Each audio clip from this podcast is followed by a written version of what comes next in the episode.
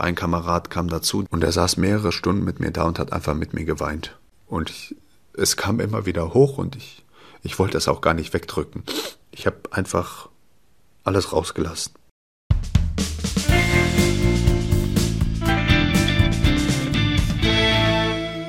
Herzlich willkommen im Nachtcafé-Podcast Das wahre Leben. Ich bin Michael Steinbrecher. In diesem Podcast geht es heute um Krieg und Kriegstraumata. Und falls Sie sich mit dem Thema nicht wohlfühlen, hören Sie diese Episode besser mit jemandem gemeinsam oder suchen Sie sich eine Folge aus, mit der Sie sich sicher fühlen. Ich spreche heute nämlich mit Stefan Krämer. 2011 erlebt er seinen ersten Einsatz als Soldat in Afghanistan. Er ist hochmotiviert, jung und überzeugt, einen sinnvollen Dienst an der Gesellschaft zu leisten. Doch Angst, Leid und Zerstörung lassen ihn traumatisiert zurück. Und er verliert erstmal alles, worauf er seine Zukunft gebaut hat. Heute ist er 32 und befindet sich noch einen Monat in einer stationären Reha. Erstmal herzlich willkommen, Herr Krämer. Einen wunderschönen guten Morgen. Ich freue mich dabei zu sein. Ich freue mich, dass Sie Zeit haben. Herr Krämer, ich habe gerade gesagt, Sie sind in der Reha. Der Klinikaufenthalt war lange geplant. Was ist denn aktuell das Ziel dieser Reha? Also mitten in dieser Reha versuchen wir gerade die Traumatherapie durchzuführen. Das ist jetzt die zweite dieses Jahr. Und diesmal geht sie wirklich drei Monate lang. Das heißt, ich bin drei Monate von zu Hause entfernt und beschäftige mich drei Monate lang komplett mit meinen Traumatas. Ist das denn eine zivile Einrichtung oder ist das eine Einrichtung der Bundeswehr? Das ist eine zivile. Ich habe mich bewusst für eine zivile entschieden, da ich in diesen militärischen Einrichtungen, in den Bundeswehrkrankenhäusern, einfach keinen richtigen Anschluss finde, beziehungsweise abends nicht zur Ruhe komme. Weil den ganzen Tag hast du Therapien und abends setzen sich dann die ehemaligen Soldaten zusammen, die alle ein Trauma haben und alle reden nur über dasselbe. Afghanistan. Die Tatsache, dass Sie da drei Monate dort sind, um Ihre Traumata zu bearbeiten, um da weiterzukommen, zeigt ja das, was passiert ist. Und äh, das wollen wir erstmal so nach und nach ähm, auch nachvollziehen können. Sie sind ja damals aus voller Überzeugung zur Bundeswehr gegangen. Ne? Waren Sie da familiär vorgeprägt? Ja, mein Vater war selber beim Militär gewesen, acht Jahre lang. Und äh, klar hat es hier und da auch Auswirkungen auf Disziplin im häuslichen gehabt, dass man sagte, das sind die Werte von Disziplin und Respekt gegenüber anderen Menschen. Denkt daran, es gibt Länder, denen geht es nicht so gut wie uns. Es waren die kleinen Dinge dusch nicht so lange, ne? Wasser ist nicht alltäglich und, und, und. Also eine gewisse Alltagsdisziplin wurde auf jeden Fall vorgelebt, ne? Genau, um das äh, im Leben nicht alles als Leichtsinn zu betrachten, sondern ganz im Gegenteil da dran zu gehen, dass man sagt, okay, es ist nicht selbstverständlich, dass ich immer drei Mahlzeiten am Tag habe. So vorgeprägt Sie dann ja waren, zum ersten Mal richtig auf die Idee gekommen, dass die Bundeswehr Ihr beruflicher Weg sein könnte, sind Sie ja in der achten Klasse. Erzählen Sie mal. Genau. Ich wollte vorher Polizist werden, das muss man ganz klar hinzusagen. Das fand mein Vater auch super, meine Mutter auch, weil es ist ein schöner Beruf. Du tust was Gutes für die Gesellschaft. Dem stehen da eigentlich nichts im Wege, außer vielleicht ein bisschen meine Noten. Aber wer war nicht jung? In der achten Klasse kam ein Stabsfeldwebel rein, in Uniform, hatte ein Barett dabei. Und ich habe ihn angeguckt und habe mir gedacht, wow, also wenn ich mal einen Polizisten gesehen habe, war das mega. Aber das erste Mal jetzt diesen Soldaten zu sehen, das war für mich Highlight. Also auch wegen der Uniform, wegen dem optischen sozusagen schon. Wegen, mhm, okay. Genau, er sah einfach ordentlich aus und ich, ich habe das bewundert. Ich kenne das aus der Erfahrung heraus, dass ähm, du mit anderen Kindern einfach äh, auf dem Schulgelände, der eine kann sich keine Nike-Schuhe leisten, der andere hat vielleicht einfach nur ein T-Shirt von Kick an und da fing es ja schon an. Die normale Gesellschaft fängt an, sich gegenseitig äh, runterzudrücken und zu sagen, ich bin was Besseres, nur weil meine Eltern zwei Euro mehr besitzen. Und dieser Soldat hat mir einfach gezeigt, dass alle gleich sind. Egal aus welchem Verhältnis du kommst, alle würden dieselbe Uniform tragen, alle würden gleichgestellt sein und äh, für etwas Gutes kämpfen. Ich weiß nicht warum, ich habe mir das durch den Kopf gehen lassen. Das war das, was sie inhaltlich so angesprochen hat. Alle gleich, genau. alle kämpfen für eine gute Sache. Okay, ähm, haben Sie damals denn auch im Kopf gehabt, wenn Sie für das gute Kämpfen sagen, dass das auch Dienst an der Waffe bedeuten kann? Oder? Ehrlich gesagt habe ich da noch gar nicht dran gedacht. Also klar gehört zu einem Soldaten auch eine, ein Gewehr, aber ähm, ich, ich müsste lügen, wenn ich jetzt sage, ja, natürlich war ich begeistert von Schießwaffen und, und, und. Es war so nicht. Der erste Eindruck war diese Uniform, diese Disziplin, die dieser Mensch ausgestrahlt hat, als er anfing zu sprechen, dass da kein ähm oder äh, keine Denkpausen vorhanden waren, die nicht dahin gehörten. Er stand ordentlich und stramm, hat uns mit klarer Stimme gesagt, was er wollte, die Bundeswehr vorgestellt, und ich war einfach nur direkt mit Glitzeraugen da als ob ich mein erstes Einhorn gesehen habe. und die Disziplin kannten Sie sozusagen von zu Hause und das war jetzt nochmal in einer glänzenderen Form, als Sie das sozusagen sich bei der Polizei vorstellen konnten. Nach der mittleren Reife haben Sie sich ja dann auch bei der Bundeswehr beworben. Wie ist es dann abgelaufen? War dann klar, welche militärische Laufbahn Sie einschlagen werden oder haben Sie das irgendwie erst entwickelt? Also es lief nicht so, wie ich mir das von Anfang an vorgestellt habe. Ich wollte direkt für zwölf Jahre unterzeichnen und einen steilen Weg nach oben gehen. Vor Ort in Düsseldorf haben sie mich aber ein bisschen, jetzt im Nachhinein denke ich mir, sie haben mich ein bisschen manipuliert.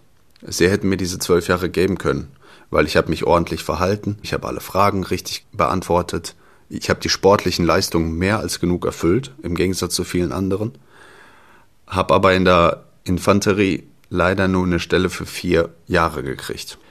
Und die haben gesagt, ja, wir machen dir einen Vorschlag, du gehst in die Infanterie rein, so wie du das wünschst. Du möchtest Scharfschütze werden und du kannst dich da so langsam hocharbeiten. Dann zeigst du in den ersten ein, zwei Jahren, was du kannst. Vielleicht fliegst du auch noch mal in den Einsatz und sammelst Erfahrung und wenn du dann wiederkommst, bist du ein erfahrener Soldat mit zwei Jahren Einsatzerfahrung. Danach kann, stehen dir alle Türen offen. Und ich saß da und habe genickt und denk mir, ja klar, der ist mein Wehrdienstberater. Der wird schon wissen, wie das funktioniert hier im Laden, ne? Und, und dass Sie zur Infanterie gehen, das war aber von vornherein klar, oder? Das stand für mich außer Frage. Als er sagte Luft, Wasser oder Land, habe ich gesagt, ich bin ein guter Schwimmer, aber nicht im Meer. Und ich glaube, ich habe sehr, sehr großen Respekt vor der Luft. Und dann hat er mich angeguckt und gesagt, okay, Sie sind ein Landmensch. Ich sage, ja, wenn ich trainiere und sterben sollte, dann auf dem Land. Also wenn Sie so sagen, trainieren und sterben, da war Ihnen aber eine gewisse Dimension dann schon bewusst. Naja, ähm, mit 19 wusste ich ganz genau, ja, du gehst zum Militär, du kriegst auch eine Waffe in die Hand und natürlich kann es passieren, dass ein Soldat auch fällt. Und für mich stand fest, ganz klar, ich möchte nicht irgendwo im Flugzeug, falls es mal schief geht, oder irgendwo auf dem Wasser vom, vom, vom Schiff fallen. Das, das war einfach mein 19-jähriges Denken. Wie war denn dann die Grundausbildung? Es hat mir Spaß gemacht. Mein Vorgesetzter stand von A bis Z hinter mir und ich habe am Anfang eine große Klappe gehabt. Und er hat mich auch ganz, ganz schnell so stark gefördert, dass ich innerhalb von anderthalb Tagen meinen Mund zugemacht habe und angefangen habe, nur darauf zu hören, was er sagt, um mehr und schneller etwas zu lernen, um schneller aufzusteigen. Mhm. Also so wie Sie von dem Stabsfeldwebel in der achten Klasse geredet haben, haben Sie dann da auch Menschen gefunden, zu denen Sie aufgeschaut haben, an denen Sie sich orientiert haben? Höre ich so raus? Definitiv. Der Oberfeldwebel, mit dem habe ich fast bis heute zweimal im Jahr Kontakt. Und der hat mich auf jeden Fall geprägt. Auch wenn er nur drei Monate für mich zuständig war, der hat mir abends, hat sich Zeit genommen, Sachen erklärt. Er war selber in Afghanistan gewesen. Und ich habe ihm erzählt, dass ich Scharfschütze werden möchte, dass ich in die Feldwebellaufbahn wechseln möchte für zwölf. Habe ihm auch gesagt, da ist irgendwie was schiefgelaufen. Ich habe nur vier Jahre gekriegt. Hatte mich angeguckt und hat gesagt, ich sag's dir das ja unter vier Augen. Die brauchen normale Fußsoldaten, um dieses Glied zu füllen für den nächsten Einsatz. Ich sage, dass sie dich dafür gewählt haben. Er sagt, nimm ihn das nicht böse. Aber wie die schon sagten, du kannst dich beweisen und danach kannst du immer noch aufsteigen. War denn klar, dass Sie in absehbarer Zeit dann nach Afghanistan gehen? Also ich bin nach der Grundausbildung, nach den drei Monaten, in meine Stammkompanie gewechselt. Dort kam mein Hauptfeldwebel, mein neuer Zugführer aus dem Charlie-Zug. Der hatte ein Auftreten für mich wie der durchtrainierteste Wrestler mit einem Aussehen wie Bruce Willis. Und ich habe mir gedacht, wow. Und die Art, wie er da gestanden hat, gesprochen hat und uns angeguckt hat und gesagt, ihr gehört jetzt zum Charlie-Zug, wir sind eine Familie und wir werden spätestens 2011 in den Einsatz fliegen. Also ab jetzt nochmal Vollgas, die Grundausbildung ist vorbei, jetzt geht's richtig los. Der hat das in drei, vier Sätzen gepackt und ich, ich war wieder überwältigt. Wenn Sie sagen Charlie-Zug, was ist das? Nur um, damit ich es kurz verstehe. Es gibt in jeder Kompanie, in jeder Einheit kommst du rein. Das Kompaniegebäude ist 120 bis 150 Mann stark. Und dann hast du den Alpha-Zug, Bravo-Zug, Charlie-Zug, also A, B, C. Das ist wie Klassen in der Schule. Und die Klassen A, B, C, D, die werden Buchstaben halt im NATO-Alphabet genannt. Also Alpha, Bravo, Charlie, Delta. Und so hast du die Zuordnung, zu welcher Klasse du gehörst. Es spielt keine Rolle, ob du Alpha oder Charlie bist. Das ist wie damals in der Schule, ob du jetzt 7a oder 7c bist. Dass immer so ein kleiner Konkurrenzkampf zwischen 7a und 7c herrscht, das ist das ist klar. Brauche ich nicht erklären, mhm. ne? das ja. ist klar. Ja. Man spielt auch gegeneinander, man macht Sport gegeneinander, ne? man veräppelt sich gegeneinander, du hältst mehr zu deinen Leuten. Das ist dasselbe Prinzip. Wenn Sie nochmal an diesen Moment denken, äh, dieser Bruce Willis-artige Vorgesetzte, der da vor Ihnen steht, der Sie beeindruckt hat, haben Sie, und der dann davon geredet hat, dass Sie da nach Afghanistan gehen, haben Sie sich da auch schon so ein bisschen ja, ausgewählt empfunden? War das wie so ein Vertrauensbeweis, dass Sie ihnen das zutrauen? Definitiv.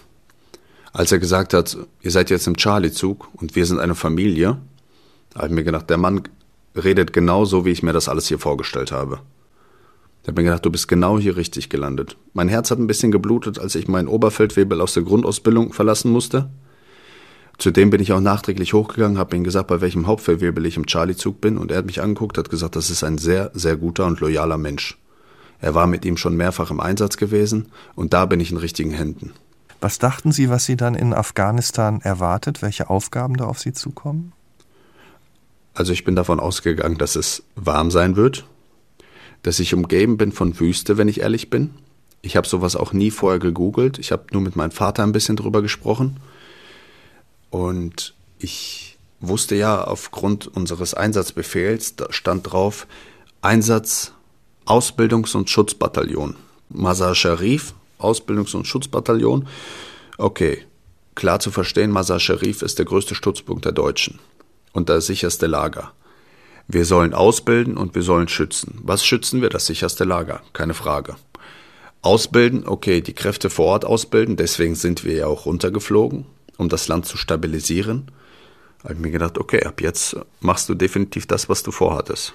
Du stabilisierst ein Land, du schützt ein Lager und du bildest die nächsten Truppen aus, dass sie ihr Land selber verteidigen können. Sie waren auf dem Stützpunkt Massar Sharif, aber nicht lange. Ne? Das, genau. Sie haben gesagt, das war ja eigentlich der große, der sichere Stützpunkt. Warum sind Sie dann weg? Also ich habe das alles komisch in Erinnerung und nie wirklich verstanden. Es kam durch die Nachrichten auf einmal rein, durch den Funk, dass ein anderer Charlie-Zug im Opinors einen Anschlag gehabt hat und drei Kameraden gestorben sind. Und die beenden ihren Einsatz frühzeitig aufgrund dieses Anschlages und wir müssen deren Stellung übernehmen. Da waren wir keine zehn Tage in Mazar Sharif und ich habe das alles nicht so richtig zuordnen können. In meinem Kopf bin ich alles durchgegangen, habe mir gedacht, okay, es gibt Kundus, es gibt Mazar Sharif, ein paar von denen sitzen in Faisabad und ein paar kleinere sitzen in Kabul. Dann dachte ich mir, okay, irgendwas irgendwie, was ist der Opinors? Ich habe das erste Mal ein Wort gehört, was Opinors aussagt. Zwei Tage später sind wir schon, wir haben alles gepackt und sind los. Und diese Fahrt kam mir unendlich lang vor. Du hältst öfters an, musst alles drumherum sichern. Ich bin durch enge Gebirge gefahren, wo ich mir dachte, wenn da mal was runterfällt, dann ist dein Wagen platt. Und irgendwann durch dieses ganze Wüstengebiet kam hinter einem Gebirge auf einmal so viel Grün, also ich konnte das in meinem Kopf nicht begreifen. Wie kann das sein? Für mich war ja dieses Weltbild ganz klar. Du fliegst in die Wüste.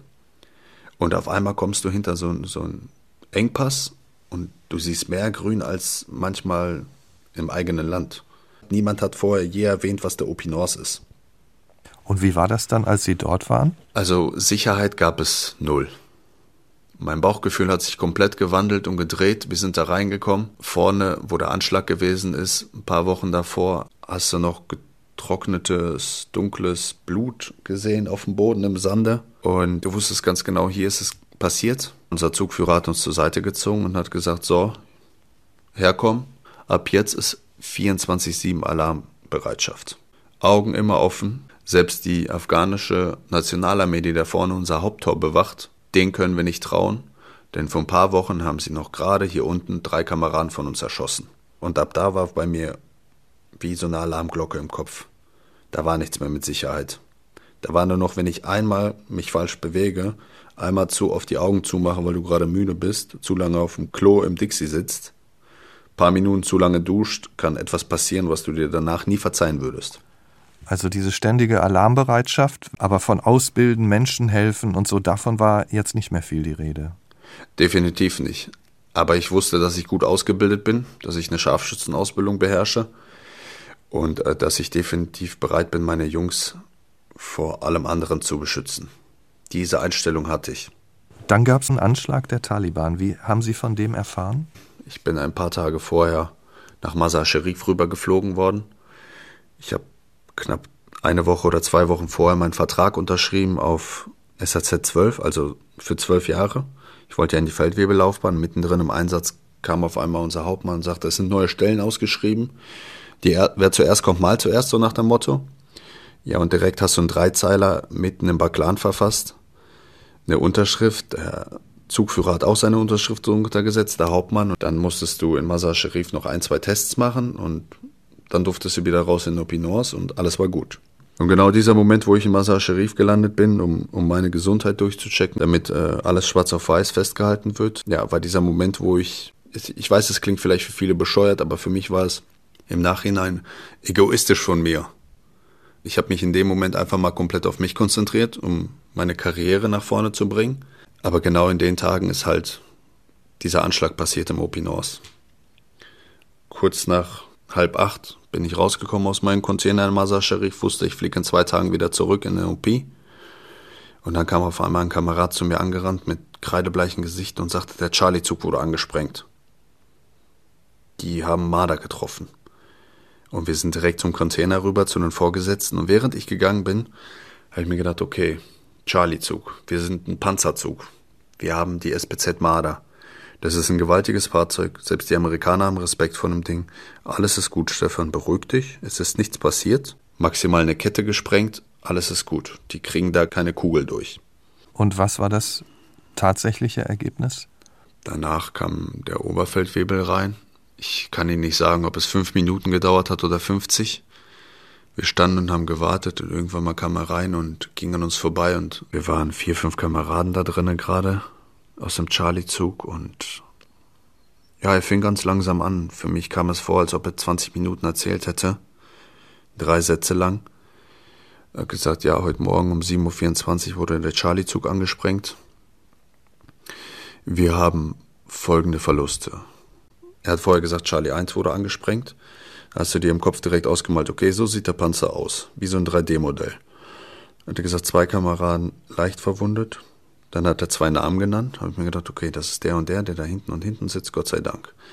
Der Kamerad, der links im Panzer saß, das ist der, der im OP North neben mir geschlafen hat. Habe mir gedacht, leicht verletzt, Gott sei Dank.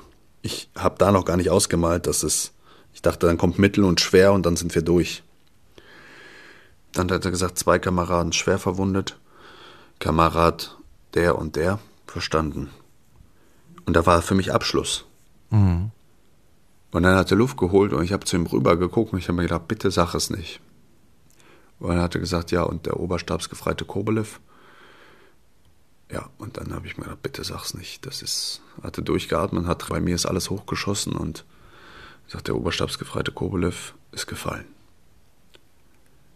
Und dann haben sich so viele Bilder in meinem Kopf abgespielt und Erinnerungen einfach, die wie in so einer Zeitraffer durchgeflogen sind, was er und ich alles erlebt haben, welchen Blödsinn wir gemacht haben, wie oft wir zusammen im Wachturm in der, in der Kaserne saßen, im GVD-UVD-Raum, wie viel wir darüber gesprochen haben, was er haben möchte, dass er heiraten will, Kinder haben will, wo ich ihn immer ausgelacht habe.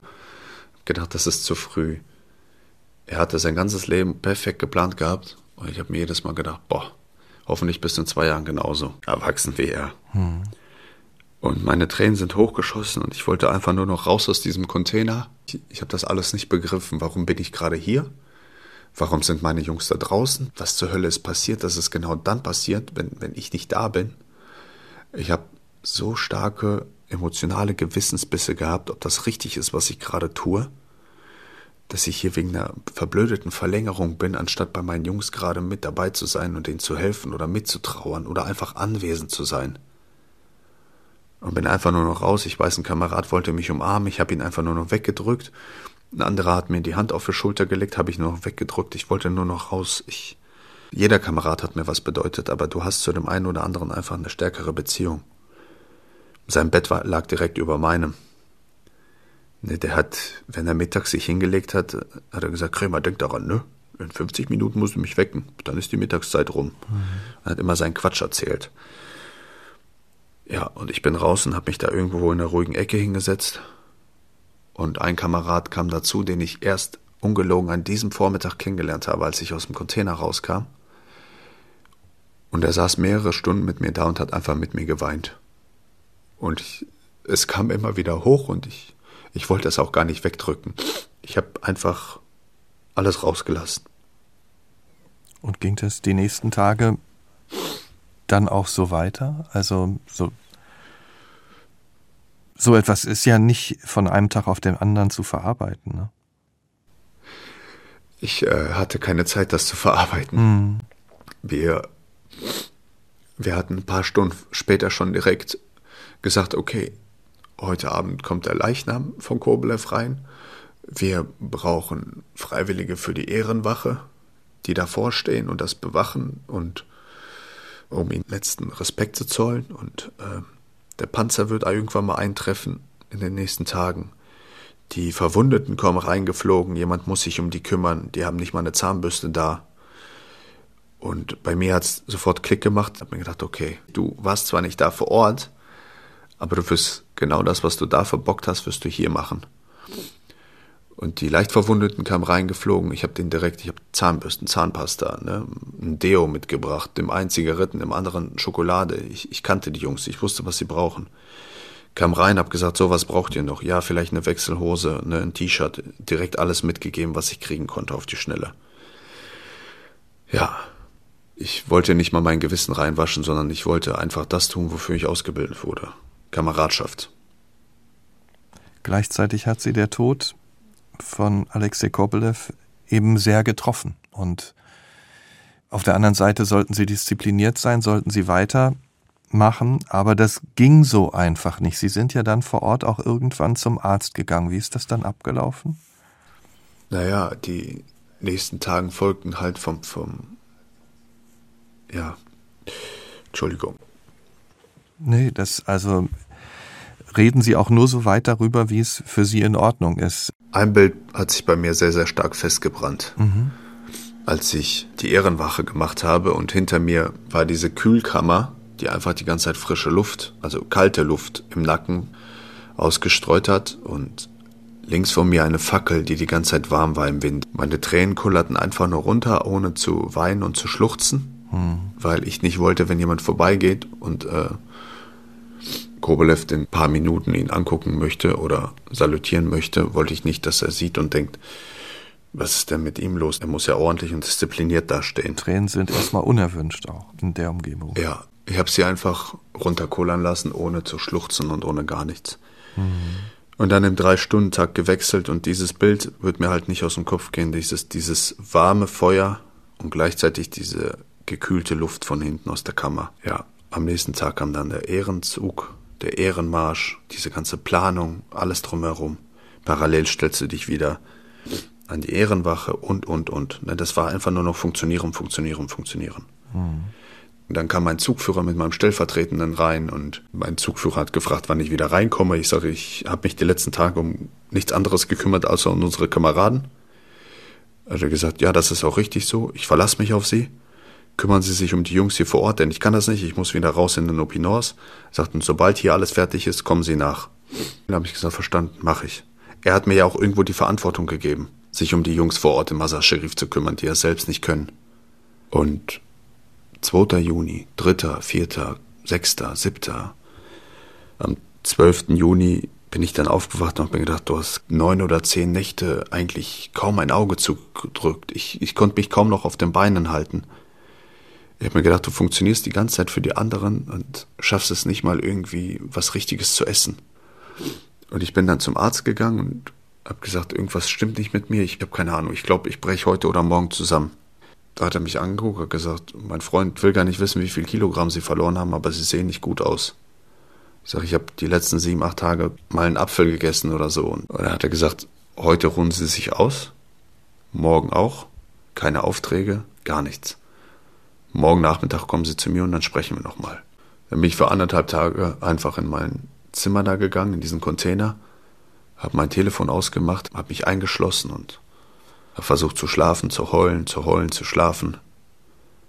Ja. Und dann bin ich am 13. Juni zu ihm nochmal hin. Ich habe gesagt, ich habe keine Ahnung, ich bin immer noch so platt. Und dann hat er gesagt, Freitag Krämer, Ihre Belastungsgrenze ist erreicht. Maximal. Und es wäre besser, wenn Sie nach Hause fliegen. Denn hier werden Sie nicht mehr so funktionieren, wie Sie sich das vorstellen, weil Ihnen der Tod Ihres Kameraden einfach zu nahe geht. Dafür standet ihr euch einfach zu nahe. Und mir ist irgendwie damals mit 20 irgendwie einfach ein Stein vom Herzen gefallen, weil ich mir dachte, es hat mir jemand diese Entscheidung abgenommen. Denn ich selber hätte das nicht getan. Und ich war froh darüber in diesem Moment, dass er das gemacht hat. Mhm. Und ich war auch erleichtert, weil ich mir dachte, okay, dann fliegst du nach Hause, dann kannst du direkt ans Grab von Kobolev und mit ihm sprechen, denn du hast seit Tagen nicht mit ihm gesprochen. Und bevor du aus dem Opinors rausgeflogen bist, hast du noch mit ihm gestritten gehabt. Und ihr habt euch mit dem Arsch nicht angeguckt. Und das, das war alles Schuldgefühle hoch zehn. Sie sind ja dann auch nach Deutschland zurück. Wie war das zum Beispiel mit Ihren Eltern, als Sie nach Hause gekommen sind? Haben Sie denen gleich erzählt, was Sie erlebt haben, wie es Ihnen ging? Haben Sie sich auch anderen Menschen gegenüber geöffnet? Nein. Gar nicht. Ich habe, nein. Ich kam mitten in der Nacht irgendwann mal nach Hause als meine Mutter die Tür aufgemacht hat, weil ich gesagt habe, ich bin's, Stefan, hat sie es irgendwie nicht geglaubt und hat die Tür aufgemacht, weil sie wusste ja, ich bin viel zu früh da auf einmal. Und ich habe noch nie meine Mutter so voller Freude weinen sehen. Dieser Schreck, der ihr einfach von der Seele gefallen ist. Sie hat gesagt, tu mir das bitte nie wieder an. Und dann bin ich einfach nur noch schlafen gegangen. Am nächsten Morgen kam mein Vater hoch und sagte, alles in Ordnung. Ich habe gesagt, ja, was machst du heute? Ich habe gesagt, keine Ahnung. Also ist was passiert? Ich sag heute nicht. Alles klar. Und das ging so acht, neun Tage lang. Dass er jeden Morgen reinkam, fragte, wie es mir geht, ob was passiert ist, was ich heute mache. Und das Abschlusswort war in Ordnung. Mhm. An Tag 10 kam er rein, sagte Guten Morgen. Guten Morgen. Also, was machen wir heute? Ich so, weiß nicht, ein bisschen Sport. Und er so, ja, oder wir melden dich bei der Fahrschule an und weiter geht's kannst den Kopf ja nicht hängen lassen jetzt die ganze Zeit. Egal was passiert ist, wenn du nicht drüber reden willst, musst du was anderes tun. Aber warum konnten sie nicht reden? Ja, was soll ich ihm denn erzählen? Das, was war? Ja, aber wofür? Ich weiß ja, wie unendlich doll das wehgetan hat. Mhm. Und es wird es ja nicht besser machen, wenn ich meinem Vater oder meine Mutter sage, wie doll mir das wehtut und die vor mir sitzen und auch noch weinen. Ich brauchte eigentlich einen meiner Kameraden, um mit denen zu sprechen, was passiert ist, um mich mit denen auszutauschen, erklären, warum ich auf einmal weg bin. Das hat ja auch keiner irgendwie mitbekommen oder verstanden. Bis auf meinen Zugführer. Und was mein Zugführer da den Jungs erzählt hat, das war nicht nur unter aller Sau, das ist einfach nur aus seiner Perspektive. Niemand hat mich angehört. Es ist ja so, dass Sie zu Beginn ja der Musterschüler waren, so sage ich das jetzt mal in meinen Worten. Ne? In kurzer Zeit sehr ehrgeizig, sehr erfolgreich. Nachdem Sie wieder zurück in Deutschland waren, sagen Sie, hat sich da etwas sehr verändert. Würden Sie sagen, Sie wurden ausgegrenzt? Oder wie würden Sie es ausdrücken? Ich habe einfach nicht mehr existiert für meinen Zugführer. Bei Ihnen war die Enttäuschung einfach komplett hoch. Und wenn man das Gespräch untereinander gesucht hat, meinerseits, hat er mich angeguckt und hat gesagt, Hauptgefreiter Krämer, ich habe Ihnen nichts mehr zu sagen. Wegtreten. Mhm. Und immer wieder habe ich es versucht, mit ihm ein Gespräch aufzubauen und er hat gesagt, er hat keine Zeit, er hat keine Kraft für meinen Quatsch. Er möchte sich keinen Blödsinn reinziehen. Ich soll mich nicht in Lügen verstricken. Er hat mir nichts mehr zu sagen. Er hat mir nichts mehr zu sagen. Er hat mir nichts mehr zu sagen. Wie lange hatten Sie denn noch Dienstzeit? Etwas über zwei Jahre. Und alles, was ich vorher mir Mühe gegeben habe, als Musterschüler durchzugehen oder als vorbildlicher Kamerad, das war alles hinüber. Die Enttäuschung von meinem Zugführer war so hoch, dass ich keine Förderung mehr gekriegt habe für die kommenden Jahre. Ich wurde einfach ignoriert. Ich wurde auf Stube sitzen gelassen. Ich wurde nicht richtig mit rausgenommen. Wenn ich mal irgendwie kompanietechnisch mit rauskam, wurde ich einfach irgendwie, du spürst ja, wenn du nicht dazugehörst. Hm, ja. Und vor allem, was willst du auch mit denen erzählen? Sie fangen an, darüber zu reden. Es ist ja nicht so, dass drei Monate vorher wir die ganze Zeit jeden Tag zusammen im Opinors waren. Aber es ging dann nur noch um die letzten Tage ab dem Anschlag. Ja, und da waren Sie nicht dabei. Genau, was willst du da erzählen? Ja, Jungs, ich saß im Basar Sharif. Wollten Sie denn noch bleiben? Also es könnte ja auch sein, dass Sie sagen, nach dieser Erfahrung, nach dem, was ich da erlebt habe, nach den Schmerzen, die ich auch vor Ort hatte, als Alexei Kobolev, der, den ich so gut kannte, gefallen ist, habe ich vielleicht gar keine Lust mehr darauf. Suche ich meine Zukunft doch woanders. Wollten Sie denn bleiben? Ich wollte bleiben, ja. Das stand für mich definitiv fest.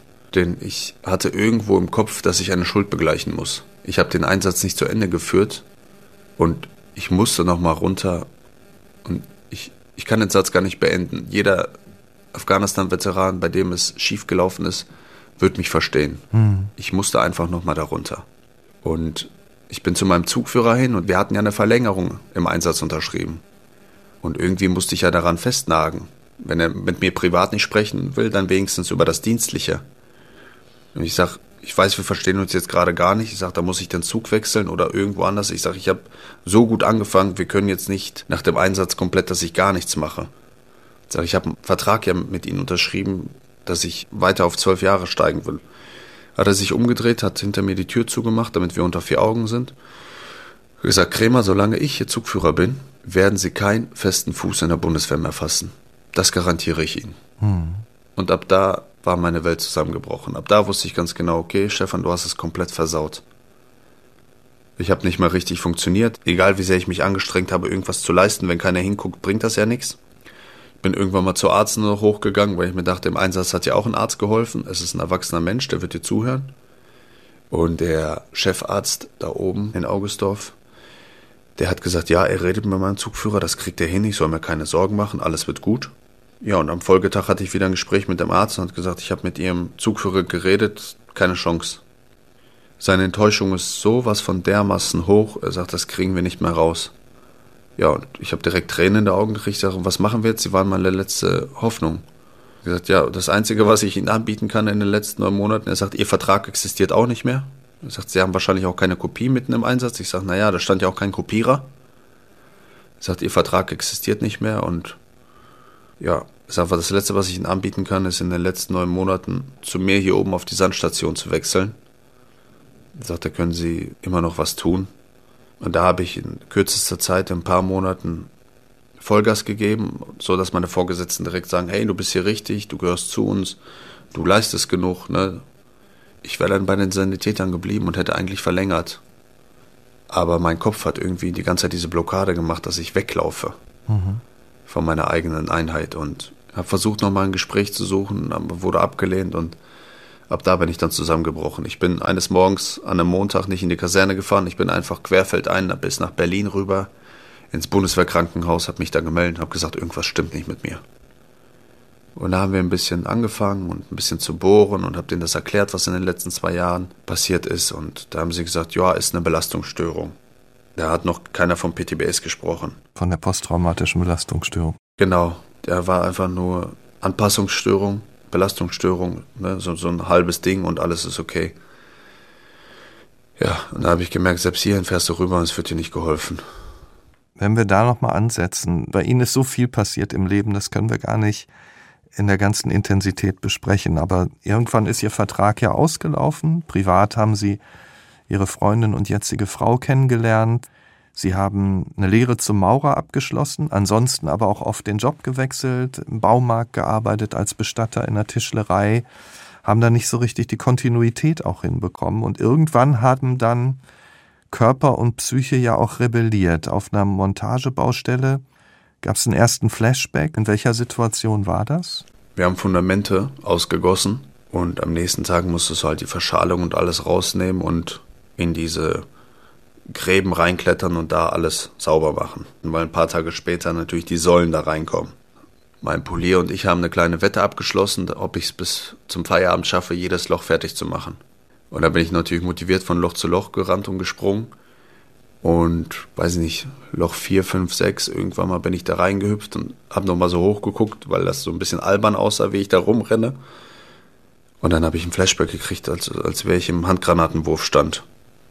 Dann habe ich mich da hingesetzt und ich habe keine Ahnung, wie lange ich gesessen habe. Ich habe ich hab angefangen zu heulen und ich, auf einmal hörte ich von Weitem Stefan, Stefan, Stefan und dann kam mein Polier und sagte, was machst du, was ist los, komm raus und hat mir rausgeholfen, also alles okay, ich sag keine, also wir haben, wir suchen dich seit vier Stunden. Ja. Und ich habe gemerkt, dass ich vier Stunden einfach da weg war. Mhm. Ja. Mein ganzer Körper hat wehgetan, irgendwas funktionierte nicht richtig. Er sagt, was war los? Ich sag, keine Ahnung, ich kann es dir nicht erklären. Ich sag, ich war komplett Blackout. Und dann habe ich nach und nach gemerkt, das war 2017, dass immer mehr und mehr diese Flashbacks herantreten und dass ich Dissoationen habe, die ich nicht verstehe. Und ich habe immer gedacht, das ist vielleicht einfach nur Kreislauf. Du trinkst zu wenig, du hast zu wenig Zucker oder, oder, oder. Bin des Öfteren zum Arzt gegangen, habe gesagt, irgendwas stimmt nicht mit mir. Er hat gesagt, ja, Sie arbeiten zu viel, machen Sie mal zwei Tage frei. Sie arbeiten zu viel, machen Sie mal drei Tage frei. Ne? Ja, 17 dann irgendwie geheiratet, hat alles geklappt. Zwischenzeitlich immer noch komische Tage und Wochen gehabt. Aber das gehörte dazu, das war irgendwie wie Gewohnheit schon seit den Jahren. 18 einen Sohn gekriegt, voller Stolz. Ende 18 habe ich ein Haus gekauft und renoviert komplett. Und während dieser Renovierungszeit war ich sehr oft alleine. Auch mitten in der Nacht renoviert bis 2 oder 3 Uhr morgens und dann um 6 wieder auf die Baustelle mit der Firma. Und mitten in diesen Nächten, wenn die Kumpels abends um 9, um 10, um 11 abgehauen sind, war das wie damals im Opinors, wo die ersten dann in ihr Zelt gegangen sind und ich saß dann noch länger, um die Wache oben zu machen im Auge Null. Und das hat mich wieder total getriggert. Und dann dachte ich mir, und jetzt sitzt du wieder hier allein und mhm. Sind wieder alle weg und du musst es wieder alleine durchstehen. Und habe mich wach gehalten, damit ich nicht nachts träume von irgendeinem Quatsch aus der Wüste. Und ich war froh, dass ich mit der Renovierung durch war innerhalb von zweieinhalb Monaten. Wir sind wirklich zwischen Weihnachten und Neujahr eingezogen. Und dann fuhr mein Körper runter. Ich habe dann Januar, Februar, März gearbeitet und im April, es war Karfreitag, ich hatte eigentlich frei, alles war okay, bin morgens aufgewacht und meine Frau, alles okay. Ich sage, irgendwas stimmt nicht mit mir. Ich habe wieder total die Sachen im Kopf und ich sage, ich werde das nicht los. Und auf einmal wache ich auf und der Krankenwagen steht da und ich habe überhaupt nichts mehr verstanden, landet im Krankenwagen, im, im Krankenhaus und da kam ein Chefarzt zu mir in der Neurologie und sagte, ich habe mit Ihrer Frau gesprochen, ich vermute, Sie haben eine posttraumatische Belastungsstörung. Ich habe ihn angeguckt, habe gesagt, keine Ahnung, was Sie da reden, aber ich möchte jetzt wieder nach Hause. Er hat er die Tür zugemacht, kam zu mir an meinem Bett und hat gesagt, so, pass mal auf, Kumpel. Du hast gekrampft, du hast eine posttraumatische Belastungsstörung, da bin ich mir hundertprozentig sicher. Entweder wendest du dich an die Bundeswehr oder beim nächsten Mal krampfst du, hast deinen einjährigen Sohn in der Hand und dann zerquetscht du ihn oder fällst auf ihn. Also wenn du das haben willst, dann geh. Und so wie er mit mir offen geredet hat, habe ich, hab ich Tränen in die Augen gekriegt, habe gedacht, er hat recht, irgendwas stimmt nicht mit mir, also versuch es nochmal, wende dich an die Bundeswehr. Sag, dass etwas nicht stimmt. Spring über deinen Schatten. Ja, und genau so war es. Das haben Sie ja dann auch gemacht und nachdem die posttraumatische Belastungsstörung diagnostiziert wurde, haben Sie dann auch juristisch darum gekämpft, dass sie als Folge des Kriegseinsatzes auch anerkannt wird. Der Kampf hat drei Jahre gedauert, aber Sie haben ihn erfolgreich abgeschlossen. Ist es richtig, dass Sie wieder bei der Bundeswehr sind, dass sie sie wieder eingestellt hat? Ja, ich muss auch davor sagen, diese drei Jahre waren schlimmer als alles andere davor. Denn in diesen drei Jahren habe ich schon mehrfach fast meine Ehe verloren. Und die Nerven lagen blank und dieses Hin- und Herreisen vom Krankenhaus zu Krankenhaus, ich, ich weiß von Kameraden, dass sie mehr wie drei Jahre brauchen, manche. Die doppelte und dreifache Zeit und das ist die schwerste Überwindung, die ich je im Leben durchgemacht habe, ehrlich. Ab Ende März 2022 haben sie mich wieder in das Wehrdienstverhältnis besonderer Art aufgenommen, Gott sei Dank. Ich bin die nächsten Jahre erstmal jetzt abgesichert von der Bundeswehr, kann mich auf meine Genesung konzentrieren. Aber dieser Weg dahin war nicht einfach. Das muss man einfach so unterstreichen und jeder Kamerad, der das hört, muss sich darauf einstellen, dass er da die meiste Kraft haben wird. Und auch die Familie und die Freunde müssen hinter ihm stehen, weil sonst schafft man das nicht. Weil das ist so viel Bürokratie, das frisst einen auf. Wie sehr stand, vielleicht auch steht, eine Beziehung, eine Ehe dann auch auf der Kippe? Wie war das bei Ihnen? Also wenn man sich vorher, braucht mir keiner erzählen, dass seine Ehe hundertprozentig funktioniert. Sagen wir mal, es ist 90-10 und 90 ist positiv. Wenn das dann losgeht mit diesem posttraumatischen Belastungskram und der Bundeswehr und dass du hingehalten wirst und alles beweisen musst und dokumentieren und wieder beweisen, egal wie es bei jedem gelaufen ist, bei mir war es so, dass es 99% Chaos war. Und dieser eine Prozent, den meine Frau immer gesagt hat, war nur, dass sie sagte, wir haben gesagt, wie in guten, so in schlechten Zeiten. Ich habe mir zwar nicht vorgestellt, dass die schlechten Zeiten sofort kurz danach kommen. Sie sagt, aber da müssen wir durch. Ich glaube, die hat teilweise mehr geweint wie ich in diesen ganzen Jahren. Mhm. Und es hat mir auch unendlich leid getan, aber ich habe mich selber einfach nicht verstanden. Die Aggression ist gestiegen. Ich hatte mich nicht mehr unter Kontrolle. Ich fühlte mich einfach vom ganzen Land hintergangen, von den Politikern, von dem Gesetz, von meinen Kameraden, die ich kontaktiert habe und sagte, ich brauche Zeugenaussagen von euch, ich brauche eure Hilfe, bitte. Ich sag, wir haben so viel zusammen durchgemacht, ich brauche irgendwas, wo ihr bestätigt, dass ich mit dabei war an dem und dem Tag oder dass wir zusammen im Einsatz waren. Habt ihr noch Einsatzbilder? Und mich haben von 30 Leuten aus meinem Charlie-Zug, haben mich 29 abgelehnt. Ich habe nur einen Kameraden gehabt, der gesagt hat, natürlich helfe ich dir. Überleg mal, was wir zusammen durchgemacht haben. Und warum ist das so? Warum haben alle anderen sie abgelehnt? Weil psychische Folgen von so etwas mitzutragen als Schwäche gilt oder warum? Vielleicht war es teilweise die Schwäche, das Desinteresse, so nach dem Motto, jeder kümmert sich um sich selbst jetzt, oder vielleicht auch die Angst, weil da zu viele Akten hochkommen, zu viele Erinnerungen für einen selber. Ich weiß ja auch nicht, wie geht es denen gerade gut oder schlecht, was versuchen sie zu verheimlichen oder nicht. Ja. Aber es wirbelt zu viel Staub auf egal ob in die Psyche oder in das Militärische, weil es werden zu viele Fragen gestellt. Warum ist das und das passiert? Warum ist Hauptgefreiter Krämer da und da nicht gefördert worden? Was ist da passiert mit dem Einsatz? Was ist da mit einer Handgranate, da mit einer Patrone? Und dann geht's ja los. Ich meine, das, was Sie beschreiben, auch die Nachwirkungen eines solchen Einsatzes in Afghanistan, das können so richtig nur die nachvollziehen, die ähnliches erlebt haben. Ich frage mich aber, Sie leben jetzt weiter und für viele Menschen in Europa war im Gegensatz zu ihrer Situation der Krieg ja über viele Jahre weit weg. Nun tobt ein Krieg auch mitten vor unserer Haustür. Mit welchen Gedanken begleiten Sie die Meldungen, wenn täglich hunderte Zivilisten, Soldaten ihr Leben verlieren? Lassen Sie das an sich ran? Oder ja, wie gehen Sie damit um, wenn Sie das hören? Nach außen hin bin ich gefühlstechnisch sehr abgestumpft. Ich habe über die Jahre einfach gelernt, es mit mir selbst auszumachen. Und ich muss nicht jedem zeigen, dass ich traurig bin oder weine oder niedergeschlagen. Sehe ich mir aber die Nachrichten an oder die Zeitungsartikel, bin ich nicht mehr nur enttäuscht. Das war ich vor zwei Jahren, als die gesagt haben, wir gehen aus Afghanistan raus und lassen alles stehen und liegen. Da war ich enttäuscht. Jetzt, wenn ich mir das ansehe, den aktuellen Krieg im Osten, bin ich einfach nur noch wütend auf die Menschheit, dass wir in einer modernen Zeit, in einem 2022, ich meine, wir fliegen nicht nur durch die Luft, wir fliegen schon ins Weltall. Wir überlegen, ein Hotel im Weltall zu bauen. Da geht ein Mensch auf einen Menschen zu und fängt an, in einer modernen Welt, ich meine, das ist ja nicht mal dritte Welt, ne, und die sind nicht abgekapselt, weil sie kein Internet haben oder wie Höhlenmenschen leben. Das ist europäisches Gebiet, wo wir als Europa uns aufstellen, wo wir seit Jahren zusammenarbeiten fängt auf einmal Partei A und Partei B einen Zaun zu verschieben. Das heißt, da muss es andere als militärische Lösungen geben in dieser modernen zivilen Gesellschaft. Definitiv, das hätten wir vor 100 Jahren machen können, dass die sich zanken, weil jemand Gold haben will und wir gegeneinander losrennen. Wir sind so viele erwachsene Menschen, so viele Länder zeigen auf und machen einen G7, G8-Gipfel. Jeder zeigt, wie stark unsere Industrie ist, was wir schaffen an Technik zu entwickeln. Ja, aber bitte habt doch mal den Verstand und setzt euch an einen Tisch.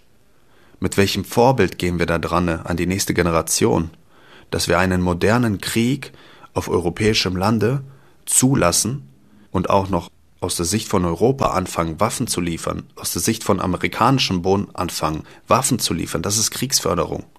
Und das ist definitiv der falsche Weg. Sie haben ja schon von der Geburt Ihres ersten Kindes gesprochen. Sie sind äh, vor zwei Jahren auch zum zweiten Mal Vater geworden. Nun haben Sie gerade gesagt, genau. Sie sind so mit den Jahren immer mehr so abgestumpft. Können Sie denn der Vater sein, der Sie sein wollen? Können Sie Ihren Kindern gegenüber Gefühle zeigen? Also mein zweiter Sohn heißt Charlie. Ich habe mich bewusst für diesen Namen entschieden. und habe zu meiner Frau gesagt, das, was mich damals kaputt macht, soll mich jetzt wieder aufbauen. Und Jackson sieht eins zu eins aus wie ich. Das ist mein erster Sohn und Charlie ist mein zweiter, der sieht aus wie seine Mutter. Meine beiden Jungs ist das Einzige, was, was mich überhaupt noch am Leben hält, hier zu sein und das zu machen, was ich gerade tue. Dass ich an die Öffentlichkeit gehe, dass ich Musikvideos auf die Beine stelle und zeige, was eine PTBS-Erkrankung ist, was, was diese Psyche mit einem, der Krieg mit einem machen kann. Vor allem in unserer Zeit jetzt gerade, wo moderne Länder gegeneinander aufmarschieren und Menschen sterben, nicht nur Soldaten sterben, sondern wirklich Zivilisten, Menschen, die gar nichts dafür können. Meine Kinder sind das Einzige, was mir Kraft gibt, überhaupt weiterzumachen. Deswegen sitzen sie auch gerade in diesem Zimmer in der Reha, also quasi um die Enden zusammenzuhalten, zurück ins Leben zu finden, auch für ihre Kinder höre ich raus. Es kostet mich auch unendlich Kraft, wenn ich von denen getrennt bin. Ich war jetzt drei Wochen nicht zu Hause. Bin am Freitag nach Hause gefahren, habe mich über die gefreut. Zweieinhalb Tage. Ich wollte um 19 Uhr es fahren, wenn ich sie ins Bett bringe. Was ist gestern passiert? Das wurde mir wieder alles zu viel. Dann kam meine Frau zu mir und drückte mir die Hand auf meine Hand und sagt, vielleicht ist es besser, wenn du ein paar Stunden eher in die Reha fährst. Wir hatten jetzt ein super Wochenende, aber ich merke, die letzten Stunden, das wird dir wieder zu viel. Die Kinder werden zu laut, du fängst an aggressiv zu wirken.